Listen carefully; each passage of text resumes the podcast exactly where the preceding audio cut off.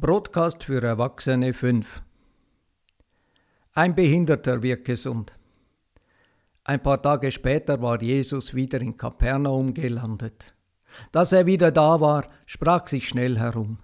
Es dauerte keinen Tag, da war sein Haus schon wieder mit tausend Leuten belagert. Die Sitzplätze waren schnell weg, nicht mal mehr vor den Fenstern und der Türe war noch was frei. Und Jesus erzählte ihnen von Gott. Plötzlich kamen vier Männer, die einen querschnittgelähmten Freund auf einer Trage trugen. Weil alles so voll war und sie einfach nicht durchkamen, kletterten die vier aufs Dach. Einer nahm die Solarpanels runter und dann ließen sie ihren Freund durch das Loch mit ein paar Seilen fahrstuhlmäßig langsam runter. Als Jesus bemerkte, wie groß ihr Vertrauen auf ihn war, redete er mit dem Gelähmten. Hey du, der ganze Mist, den du gebaut hast, ist jetzt vergeben und vorbei.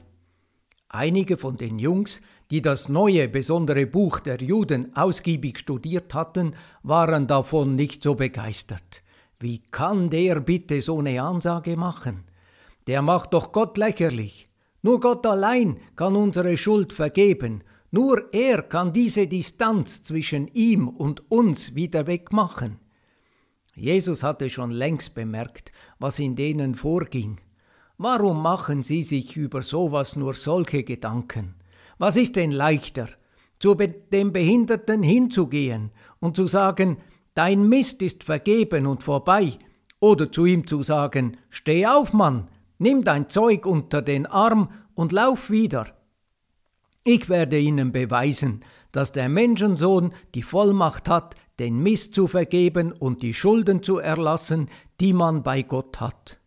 Dann beugte er sich zu dem Typen runter und meinte noch einmal zu ihm Los, steh auf, Mann, nimm deine Sachen und geh in Urlaub. Du bist jetzt wieder gesund. Der Typ sprang sofort von seiner Trage runter, nahm seine Klamotten und drängelte sich durch die Menschenmassen nach draußen.